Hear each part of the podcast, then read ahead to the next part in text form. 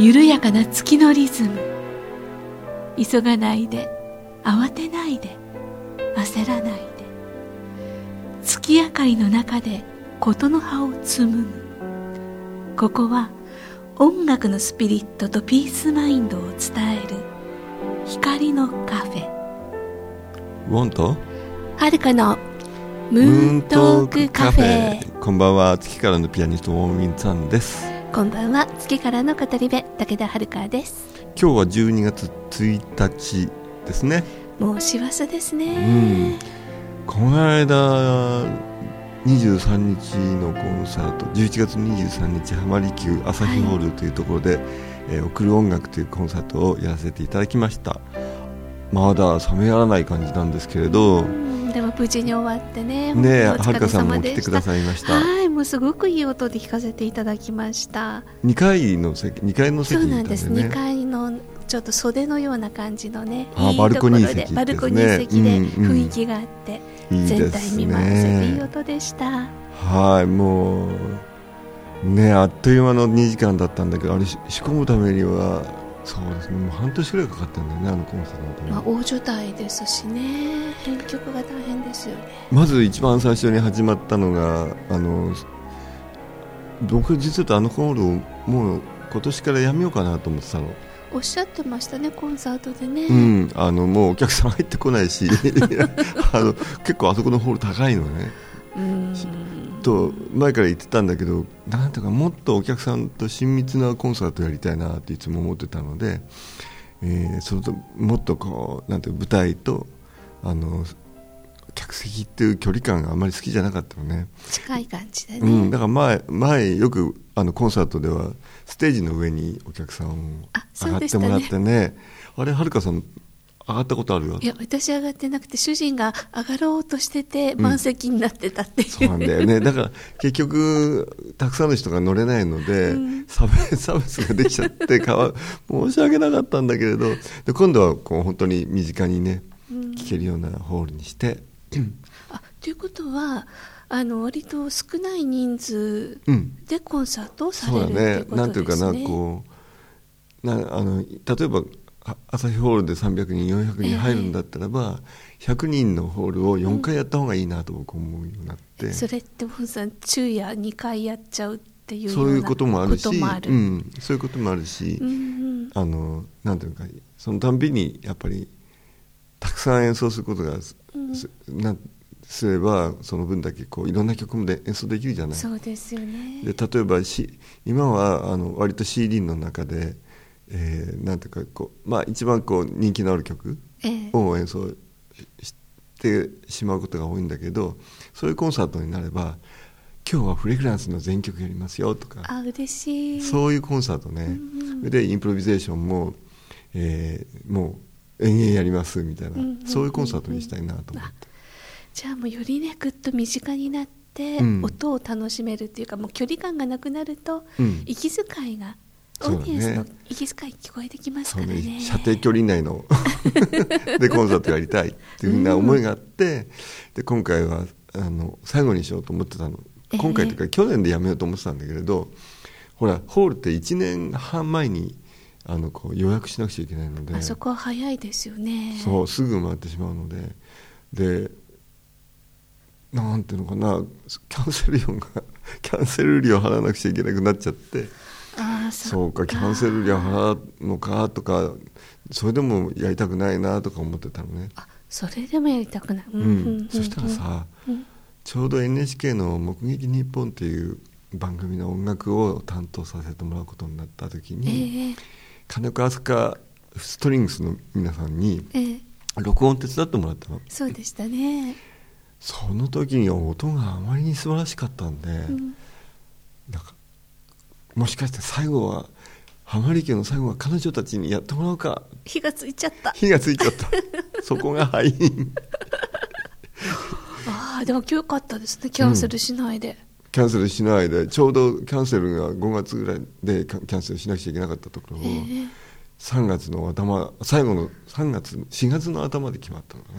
神がかってる。ね本当こうそうねもう宇宙の計らいとしか言いようがないことばっかりなんだけれどで飛鳥さんたちもたまたま彼らのスケジュールがその日空いてるってことになって。すごいですよね。その大所帯でみんな空いてるって、そう16人を。ね。えやったーとか思って。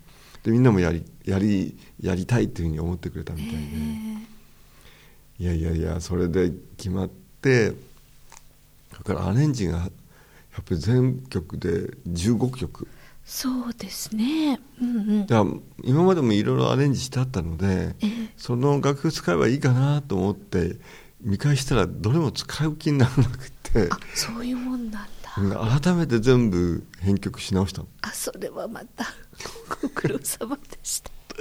大変だった大変だった。うん。1曲3日ぐらいで終わるかなみたいな感じだけどでもほら3日間で終わったとしてもなんか他の僕用事がいろんなコンサート活動しつつ、ワークショップありつつの他の事務し仕事もありつつのポッドキャストもあるし。そんな中。中でうん。大変だった。頑張った。頑張ったよ。もう もうほとんど1ヶ月2ヶ月ぐらいなんかこうほとんどあの家族的な雰囲気なかったね家で お父さん缶詰だったんです缶ね詰だったね。もうでも美恵子さんもそういうことよく分かってて。ね。あの石井さんも分かっててこう、うん。僕のこと当たらず触らずで。新しさはよくわかる。もう本当本当毎日こうアレンジ。うん。でも編曲も楽しかったけどね、大変だったんだけどあすごい楽しかったけどね、もう結果が見えるっていうか、うん。そこの日にそこでこのみんなでやるんだってなると、うん。決してあの辛い作業ではないそうねですよね。でもまあどんなサウンドになるかなっていう、うん。その僕だってね不安はあるんですよ。そうなんですそうかなんですよ。そえ僕これはこんなにちょっと大胆なこと書いちゃっていいのかなみたいなね、うん。なんかこれでサウンドになるのかなとかね、うん。なんかいろいろ考えつつ。でもね金子飛鳥さんのグループってなんていうのかなすごいアットホームなグループなんでね、うんうん。すごい僕のことを受け入れてくれてあのいいんだよいいんだよみたいな。結果的にはすごいあの「ハオンさんのアレンジいいよかった。素晴らしいです」とかって「生きた音楽です」ってこう、うん。みんない口々に言ってくれてあのすごい難しいフレーズたくさん書いててさこれちょっとありえないよこのフレーズとかっていうのもあったんだけれど でもなんかそれでも一生懸命やってくれて。楽譜がきちっとできてるからあのこの時間で間に合うのかと思ったけれどもうん。楽譜がちゃんとできてるからもう本当にスムーズだったとおっしゃってハーサルましたねメンでバーの例えば皆さん、1曲ね。ええ1曲普通さみんなリハーサルどのぐらいやると思う？1曲す。普通で30分なんだよね短いでしょああそっか。で1曲30分として全部で15曲あるってことはさ軽く10時間ぐらい休憩なんかも入れると必要なんだよね。そうですね。で前日にリハーサルやったんだけれど、実は僕のミスでさ6時間しか抑えてなかった。あっちゃーみたいな。休憩も入れて、セッティングも入れて6時間。よよくそれで全部できたんですか？もう言われちゃうこれありえないですうんよ、そうみたいな。たまにありますけどねそういうイイベントでもうっそーっていう神がかり的な、ねそうそう。これでやるんですかみたいなことででもうん終わったちゃんと。6時間、すごい。みんなも信じられないふうでさ、え終わったよちゃんと6時前にとか感じで。もう絶対集中だったんでしょうね。あもうすごい集中した、もう疲れた で金子敦子さんも、あのカナリア諸島の方でツアーがあって前日に帰ってきたんだよ飛行らもう時差ボケもぐちゃぐちゃになってて、でも本当に頑張ってくれた。ですよ明るく元気っていうのが客席にしっかり伝わってきましたね。いやなんかおコンサート終わってヘトヘトになってて 飛鳥飛鳥さんも。出し切った。出し切ったみたい。ヘトヘトとか言ってて楽しそうでしたよ。あのオケのオケオケというか、うん。普通あのストリングスの皆さんってクラシック畑の方はい。でそのあんまりアドリブだとか、はい。こうインプロとか、はい。する機会も少ないでしょうし実はとあのグループねインプロするのに。即興演奏大好き人間の集団でさ弾けてたよね。弾けてましたよ。ええクラシックの方たちこんな弾けちゃうのっていうので ちょっとびっくすちょっとどころじゃすんごいびっくりしましたよ。いやあの中にはそのシンニフィルの第二バイオリンのトップ首席の人が40年務めたっていう人がいたりとかさかと思うと30歳であのげ僕のおあの音楽を 10, 10歳の時にあのテレビで聞いて素晴らしくて耳でコピーして演奏してました。こうオンさんとこうやって一緒に演奏できるなんて幸せですみたいな。30歳のチェロの人とかねもうすごいあのなんとかいろいろあのなんとかこう新規 新旧取り混ぜながら。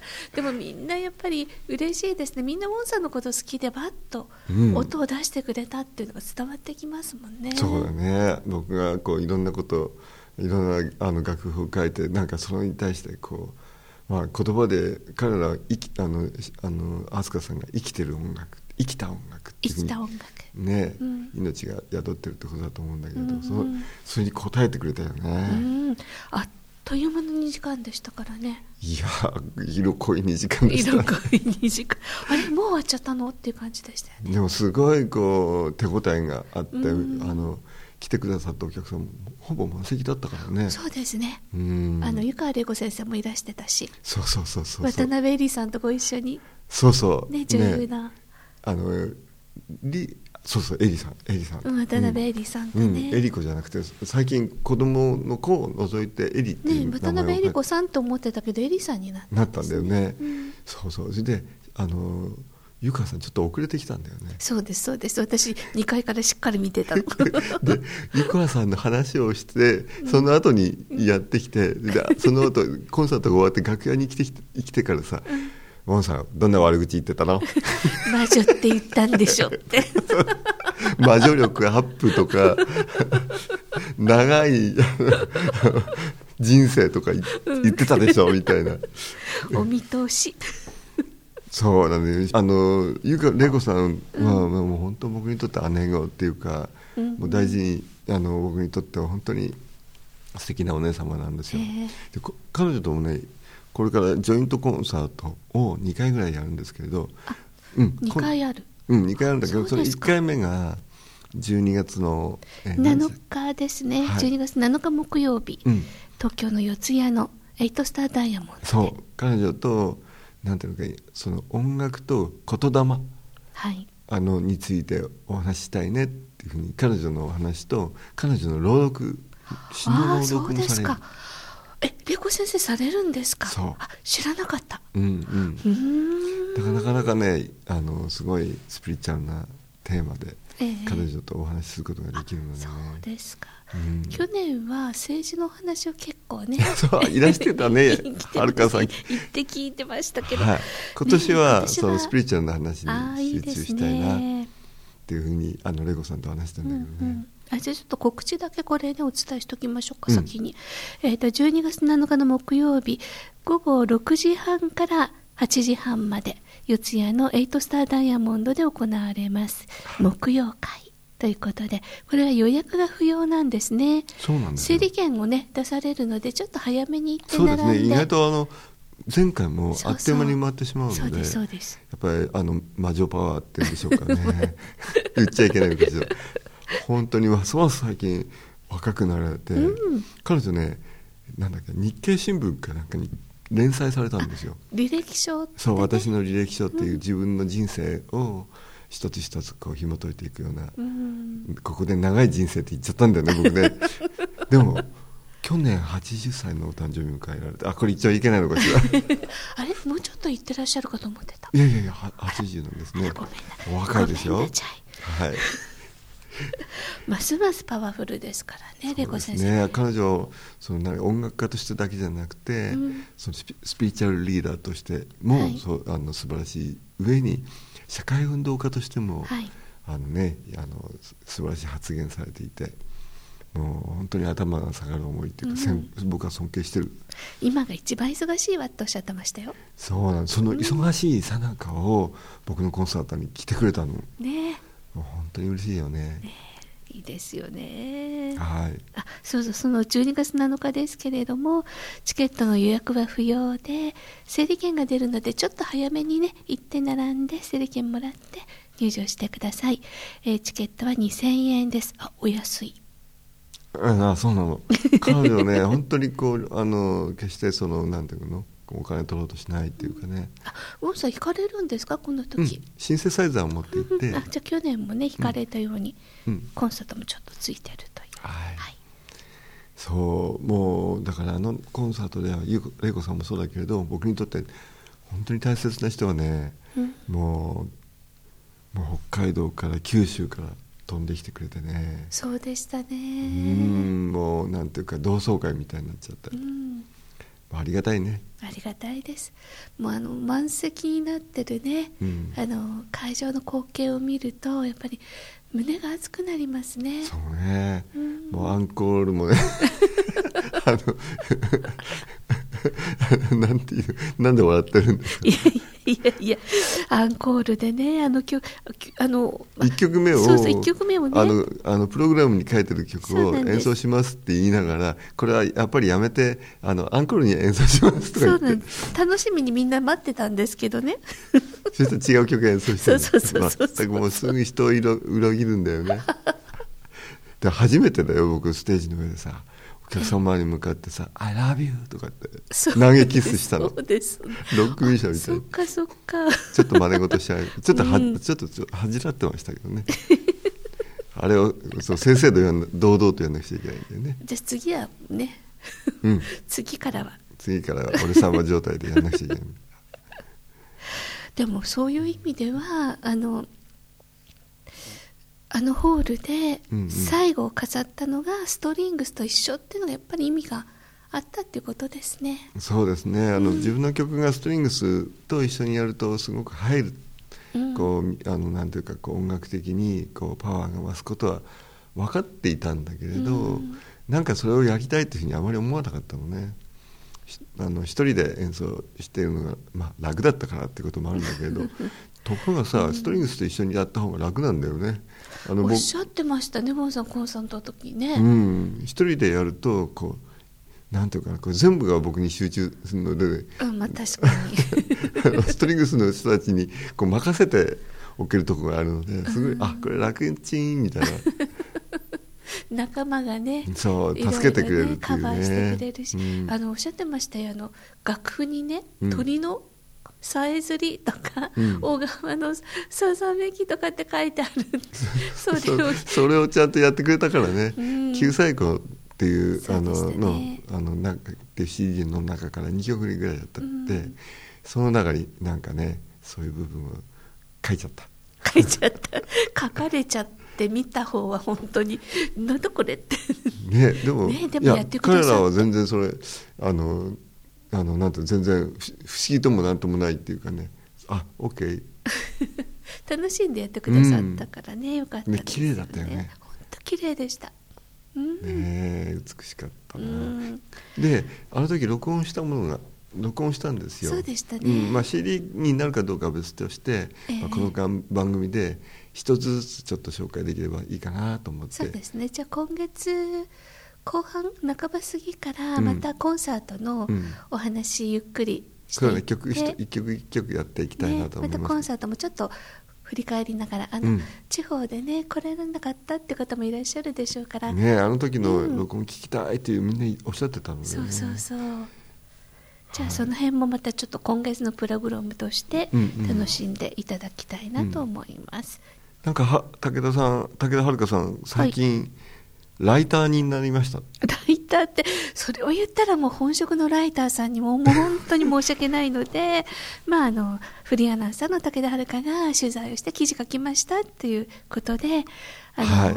スピ系の方はねよく読んでらっしゃる雑誌なんですけど。モネっていうねもうこのあのアネモネっていう雑誌も随分長いですよね。長いですよね。長く活動されていて、僕もしあの取材されて。ゴンさんもね出られましたよね、そうなんです。ここの雑誌で、えーと、2018年1月号ですから、うんうん、えー、発売が12月の9日来週の土曜日発売。はいどんな内容新連載。なんと連載。連載これから始まるんだね。はいもうねその1回目が。1回目があの12月9日発売の号に載っているんですけれど、うんはい、この連載のタイトルが「魂を救うホリスティックドクター」というもので書かせていただきます。じゃあドクターをインタビューしていく。ホリスティックのね視点を持ったドクターに取材をして、お話聞いてそれを原稿に書かせていただいてということで、うん、1回目は？1回目はね八街子どもクリニックの甲吾俊明先生に取材を。八街っていうの？これ。八街八街千葉県八街市にある8つの町って書いて八街ってね読むんですけど。子どもクリニックの先生。院長先生の甲吾俊明先生にお話を、ねうん、どういう内容なんですか？甲吾先生ねあの子どものまあ、小児科の先生なんですけれども、うんうん、特にアレルギーだとか、うん、あのあと発達障害に力を入れて診察をされてる先生なんですよね、はい、発達障害はすごいその今、うん、そのなんてようやく理解され始めた、ね、名前もなんとなく耳にねあの聞こえてきたっていうことで、うんうんうん、で最近ですねあのまあ、子どもの発達障害っていうのにまあ注目されて、うんうん、学級崩壊とかいろんなことでまああの問題視されちゃっていて、うん、私はそれはどうなんだろうと思ってずっと思っていたんですけども、うんうん、今大人の発達障害ということも言われ始めているのでじゃあこれはどういうことなんだろうと思ってお話をね伺いに行ったら、うん、ベースにあるのは子どもの発達障害なんですっていうことだったんですよね。いや僕の周りにもたくさんいますよ。その、うん、まあそれ障害という言葉が正しいかどうかわかんないけどやっぱり個性豊かな人たち。そうですね、うん、自分も含めてね。自分も含めて私も含めて。あ本当そうなんですよ。取材をねししてあ私も発達障害だったっていうことが分かって、うん。うん、あそうかそれでいろいろ自分の人生の中で気づきがあって自己改革をしていく中で、そういう発達障害って言われてるちょっと落ち込んだところのことをこう平らにね、なんとなくできるようになったっていううん。まあいずれにしろ人ってさバラバラだし、うん、多様だし、その多様にな人間がこう生まれるように人間はできてるんだけど同じ人間ばっかり大量生産してもしょうがないので それよりもあのあらゆる個性的な存在がなんていうか人あの人間社会を豊かにしていくので。その発達障害って言葉も僕はあんまり全然好きじゃないんだけれど、うん、今ねなんか認知症と同じように、うん、発達症っていう言い方になってきていて神保先生は脳の凸凹っておっしゃってましたね。その通りだと思うね、僕もそういうふうに言ってたことあるけれど、ね、あそうなんですか、いやいやあのきっとねその興味を持たれてる方発達に関することに興味を持ってる方すごい多い今。ね、みんなあの自分のことを知りたい。そうそうそう。なぜあの人とうまくいかないのか。な身近な人とこうこうなんてこうコミュニケーションができないかってことがすごくテーマになってるので、うん、ぜひこれね読みたい僕。あでぜひ読んでいただけると嬉しい、はい、あの生きづらさをね感じてる方にこれ読んでいただくと、うん決してその自分の生い立ちだとか、うん、性格が悪いとか、うん、そういうことじゃなかったんだってことをね、うん、分かってもらうだけでも随分違うんじゃないかなってね、はい、思いますのでぜひあのお手に取ってアネモネのアネモネの、えーと、1月号から連載スタートです。12月日が？12月の9日土曜日に発売になります、はい、ぜひぜひご覧になってください、またあの発達障害の話もそのうちねそうですね。掘り下げて僕も知りたいことなんで、ね、もしかしたらインタビュー先生に来てもらってお話してもいい喜びますよ先生。わお。わお。どんどん、ね、これからゲストをたくさん呼んでもねしげこさんもそうだし。そうですよね、いろいろねスタジオに来ていただいて語っていただきたいですよね。人がたくさんいるね。うん。はい。で来週もゲストが、はい、鈴木茂子さんですよね。はい、電話でね、うんあのお話しいただけるということで、はいぜひ楽しみにしていただきたいと思います。ということであっという間に今日もお別れのお時間がやってまいりました。はい。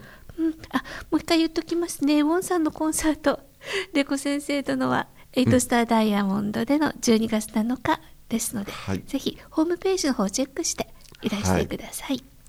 今日お送りした曲は、オープニングにアルバムフレグランスからタイトルナンバーのフレグランス。これ今今日のはね、その録音その11月23日のライブレコーディングの音源なんです。え？CD からじゃなくて？CD からじゃなくてわお内緒。